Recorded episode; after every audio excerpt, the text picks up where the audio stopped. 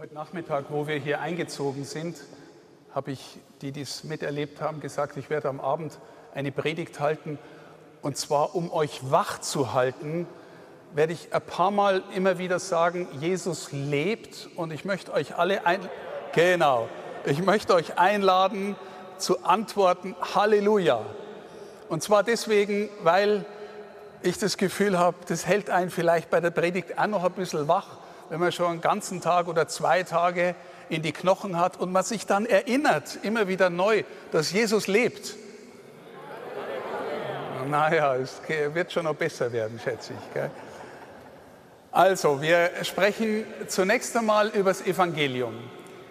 Ähm, die Geschichte, die da erzählt wird, ist eine eigenartige Geschichte, die immer wieder, und das wird in manchen Auferstehungserzählungen deutlich, der Auferstandene kommt nicht so, dass er völlig klar erkannt wird. Die gehen da fischen, das heißt irgendwie ist jetzt alles vorbei, wir sind wieder in unserem alten Beruf, der ist weg. Gell? Und trotzdem taucht er auf einmal auf, befiehlt ihnen was, sagt ihnen was, sie sollen ihren erfolglosen Fischfang trotzdem noch einmal versuchen, das Netz auf der anderen Seite auswerfen und es ist richtig voll. Interessant ist, wer ihn dann als erstes erkennt. Heißt es immer, der Jünger, den Jesus liebte. Und es ist ein Thema im Johannesevangelium, die Liebe sieht mehr. Der Jünger, den Jesus liebte und der offensichtlich auch den Jesus geliebt hat, der sieht mehr. Und oft und oft habe ich schon mal erzählt, der Jünger hat in diesem Evangelium keinen Namen, aber er beschreibt sich selber. Die Tradition sagt, es ist derselbe, der das Evangelium aufgeschrieben hat, der da von sich sagt, er ist der Jünger, den Jesus liebte. Ich habe echt früher mal gedacht, das ist ein Angeber. Er ist der Jünger, den Jesus liebte. Ja, und die anderen hat er die nicht gern gehabt. Ja, mir ist gekommen, der Johannes, wenn das der war, einer von den zwei Zebedeus-Söhnen, der war im Evangelium, das die anderen schildern, nicht wirklich ein Held. Er ist zum Beispiel am Ölberg in der bittersten Stunde Jesu dreimal eingepennt. Dreimal. Ihr müsst euch vorstellen, das Evangelium erzählt, wie der Jesus da zum Beten geht und dann läuft ihm das Blut runter, weil er so, weil er so durchringt, dass er die Sünde der Welt auf sich nimmt. Und die anderen pennen ein. Und der Jesus kommt und sagt, ihr könnt ja nicht einmal jetzt mit mir beten, jetzt kommt es echt auf was an. Und er knackt weg. Oder der Matthäus erzählt, dass der Jakobus und der Johannes, sie zwei, schicken die Mama zu Jesus. Sie gehen schon relativ lang mit ihm, sind sie unterwegs, schicken Mama vor und Mama ist stolz auf ihre Burm und sagt, gell, wenn du in dein Reich kommst und das aufrichtest, meine Burm soll links und rechts von dir sitzen. Gell? Da sitzt der König in der Mitte und links sitzt der Ministerpräsident und rechts der Finanzminister. Meine Jungs. Aber es muss die Mama erledigen. Was für eine Blamage. Und Jesus sagt sinngemäß, Freunde, ihr habt überhaupt noch nichts kapiert. Ja, also kein Held. Könnte man noch andere Geschichten erzählen. Aber der, der kapiert, dass er eigentlich ein Versager ist, wisst ihr, was dessen neue Identität ist? Es ist nicht so schlimm, was ich getan habe. Warum?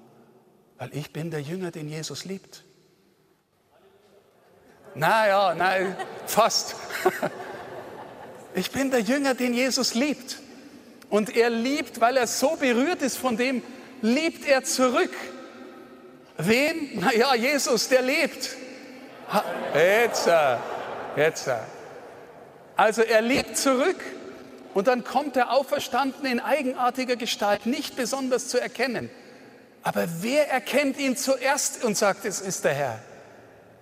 Der Jünger, den Jesus liebte. Das ist seine neue Identität. Meine Lieben, ich wünsche euch allen so, dass ihr irgendwann einmal von euch sagen könnt, ich bin der Jünger, die Jüngerin, von Jesus geliebt ist.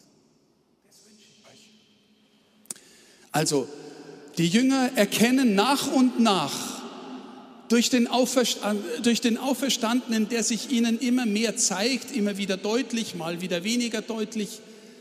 Aber die Liebe sieht mehr, sagt das Johannesevangelium. Der, der Jünger, den Jesus liebt, sieht mehr. Er sieht, Jesus lebt. Okay. Okay, sie sehen und verstehen immer mehr, er ist da. Er ist wirklich da. Und jetzt, meine Lieben, wir hören bis Pfingsten die Apostelgeschichte. Ja, das ist die Geschichte, wo die Jünger, nachdem der Auferstandene im Grunde nicht mehr sichtbar war, aber tief in ihnen war, mit ihnen gegangen ist und sie gehen hinaus und erzählen im Grunde eine einzige Geschichte. Und die einzige Geschichte, die sie erzählen, heißt, Jesus lebt. Genau. Und wisst ihr, unter welchen Bedingungen sie das tun? Ihr müsst euch vorstellen, die Staatsmacht, die Römer, haben gerade ihren Herrn in grausamster Weise gefoltert, gemartert und getötet und am Kreuz umgebracht. Das war die Tötungsweise, mit der normalerweise Terroristen auf die grausamste Weise umgebracht wurden, damit die anderen sehen, äh, so ein Aufruhr, das geht nicht. Der ist ein Terrorist, ein Verbrecher. So handelt die Staatsmacht an ihrem Herrn. Ja, und die Staatsmacht korrigiert Jerusalem. Und dann sind da die hohen Priester, die religiös Leitenden. Und das Evangelium, äh, die Apostelgeschichte ist voll davon, dass die dauernd eingesperrt werden oder umgebracht werden. Und die Apostelgeschichte erzählen, erzählt, wie die Jünger immer wieder in vollem Freimut sagt immer Freimut, gell? erzählen die Geschichte, Jesus lebt. Halleluja. Meine Lieben, das ist für mich deswegen so wichtig. Ich weiß nicht, warum viele von euch zur Wallfahrt mitgegangen sind. Gell? Jeder hat so seine Frage, die Kirche ist in der Krise, äh, dann war Corona, dann hat vielleicht der eine oder die andere seine Glaubenszweifel. Wir hören, dass äh, ganz viele Katholikinnen und Katholiken das mit der Auferstehung nicht mehr so nachvollziehen können und nicht mehr so glauben. Also man kann aus vielen verschiedenen Gründen bei Wallfahrten mitgehen. Aber ich wünsche mir, dass ihr durch die Gemeinschaftserfahrung, durch Gebet, durch das Miteinander auch in diese Erfahrung kommt, na wirklich, ich glaube ehrlich, dass Jesus lebt. Halleluja. Halleluja. Warum ist es so wichtig? weil ich der Überzeugung bin, meine Lieben, wenn diese Nachricht, wenn diese Nachricht, dass Jesus lebt, nicht stimmen würde, wenn das nicht stimmen würde, wisst ihr, dann wäre das, was wir hier machen, fake. Dann kann man euch rausschicken, dann müsste ich einen anständigen Beruf lernen und, kein, äh, und keinen Lügenberuf lernen dann machen wir die Kirche zu, machen wir ein Museum draus oder ein Wirtshaus. Könnt man alle Kirchen zusperren? Könnt ihr alle heimgehen? Wenn Jesus nicht leben würde, dann wäre unser Glaube fake. Das steht sehr deutlich beim Paulus. Der Paulus sagt, wenn Christus nicht auferstanden wäre, dann wären wir die allererbärmlichsten von allen. Dann wären wir immer noch in unseren Sünden und wären der Abschaum der Menschheit. Steht so bei Paulus. Ja? Also äh, es hängt alles, alles an dem Glauben, ob Jesus lebt. Halleluja. Alles hängt daran, wirklich. Und jetzt haben die vorbereitenden Teams von unserer äh, Wallfahrt, die das so wunderbar äh, und so, äh, so gut, dass es so perfekt funktioniert hat, alles vorbereitet, haben das wunderbare Motto, steh auf und geh. Jetzt können wir uns fragen, warum sind wir denn aufgestanden und gegangen? Gell? Ja, ich gehe mal wieder mit. Endlich rührt sie mal wieder was in der Kirche. Endlich sind wir mal wieder Gemeinschaft. Zwei Jahre war tot langweilig daheim nur vor der Glotze oder vor dem Computer geguckt. Endlich gehen wir mal wieder miteinander. Gell? Schaffe ich es noch mit meinen alten Knochen? Bin ich, äh, na, ist die Strecke für mich okay? Auch ein Grund, das einmal wieder einzuüben, Gemeinschaft zu erleben, draußen zu sein. Aber meine Lieben, ich wünsche euch so sehr, dass der innerste Hauptgrund nach und nach vorkommt. Eigentlich gehe ich, weil Jesus lebt. Halleluja. Vier Beispiele haben sie genannt im Vorbereitungsheft. Ähm, einmal sagt Jesus zu einem Gelähmten, den er heilt, steh auf und geh, nimm deine Matte und geh. Einmal sagt er zu einem Blinden, geh, dein Glaube hat dir geholfen. Einmal sagt er zu einem Leprakranken, der vor ihm niederfällt und sich bedankt, sagt er, steh auf und geh, dein Glaube hat dir geholfen.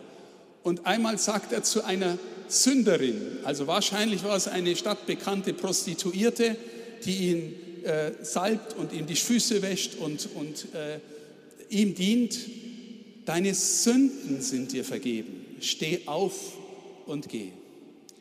Das sind jetzt vier Beispiele und wir wissen, dass die Wirklichkeit, dass Jesus lebt, heute sich in unseren Herzen abspielt. Und jetzt kann man fragen, wie spielt sich eine Wirklichkeit zum Beispiel von Blindenheilung, von Lähmungsheilung, von Lepraheilung, von Sündenvergebung in meinem Herzen ab? Also Beispiel Blindenheilung. Hast du in deinem Leben blinde Flecken für dein eigenes Leben? Lebst du in manchen Dingen, wo du sagst, bei dem Thema möchte ich eigentlich nicht hinschauen? Ich lade dich ein, schau hin, die Wahrheit befreit. Oder hast du im Blick auf einen anderen Menschen einen blinden Flecken? Du kannst ihn nicht leiden, weil der dir mal irgendwas getan hat, der verletzt dich oder der äh, hat dich schräg angeschaut. Kannst du mal versuchen, das Gute an dem, an dieser Person zu sehen, damit du nicht so blind bist für sie? Wisst ihr, jemanden gern haben, jemanden lieben, bedeutet, ganz schönes Wort, bedeutet den Grund verstehen lernen, warum Gott einen Menschen geschaffen hat. Der, den du vielleicht gerade nicht leiden kannst oder der dich hasst oder die dich hasst, die hat der Herrgott genauso gern wie dich. Und der sieht was in dieser Person, was du vielleicht gar nicht sehen willst. Heile meine Blindheit, steh auf und schau mal genau hin. Blindheit, die Lähmung. Was lähmt dich denn? Was lähmt dich denn, um aufzustehen und zu gehen und vielleicht auf den anderen zuzugehen? Welche inneren Ängste, welche Befürchtungen, dass es schief gehen könnte? Schaut auf die Jünger, ne, die Situation in Jerusalem, voller Unterdrückung und Gewalt. Sie stehen auf und gehen und sagen, Jesus lebt. Das ist von dem wir leben. Oder Aussatz. Fühlst du dich mal draußen irgendwo und denkst du, ich gehöre nicht dazu, weil ich zu klein, zu, zu, weiß ich was, zu wenig gescheit, zu dick, zu dünn, zu groß, zu klein, irgendwas bin? Glaubst du, du gehörst nicht dazu? Oder hast du, behandelst du den anderen vielleicht wie einen Aussätzigen, weil du ihn nicht dabei haben willst? Noch einmal, der Herrgott hat den oder die genauso gern wie dich. Aussatz. Und dann Vergebung der Sünden. Ehrlich gesagt, Jesus hat sich kreuzigen lassen. Das lesen wir durch die Bank. Der Tod Jesu war durch die Bank zur Vergebung der Sünden. Ja, wenn, wir, wenn ich nachher den Kelch hochhebe und, und sage, das ist das Blut des neuen Bundes, vergossen zur Vergebung der Sünden. Was bedeutet denn Vergebung der Sünden? Natürlich bedeutet es unsere Tatsünden, gell? Ich habe den irgendwie belogen, ich habe dem was gestohlen, ich habe dem irgendwie, weiß ich was, ungerecht behandelt. Aber die Ursünde ist die Entfernung von Gott. Die Ursünde ist der fehlende Glaube, dass Jesus lebt. Halleluja. Ja, wenn, du, wenn, du, wenn wir das wirklich glauben könnten und nah an uns heranlassen könnten und du die Erfahrung machen könntest, ich bin auch ein Jünger, eine Jüngerin, die von Jesus geliebt ist, dann ist es der erste Schritt zur Vergebung der Sünden und dann könntest du aus dieser Erfahrung vielleicht anders sein. Weniger blind, weniger gelähmt, weniger aussätzig oder den anderen wie einen Aussätzigen behandeln. Das wünsche ich euch, dass die, dass die Erkenntnis durchbricht, wie bei Johannes, der weil er, weil er sich geliebt weiß und weil er selber ihn liebt, ihn erkennt am Ufer und sagt, der Herr ist da, Jesus lebt. Okay. Ich wünsche euch, dass ihr von hier weggeht und spürt, vielleicht ist der eine oder andere aus sportlichen Gründen mitgegangen oder weil er mit dem Kumpel oder der Freundin immer wieder beieinander sein wollte. Ich wünsche euch, dass ihr heimgeht und sagt, jetzt habe ich vielleicht verstanden, dass der eigentliche Grund ist, warum ich dabei bin, weil Jesus lebt. Amen.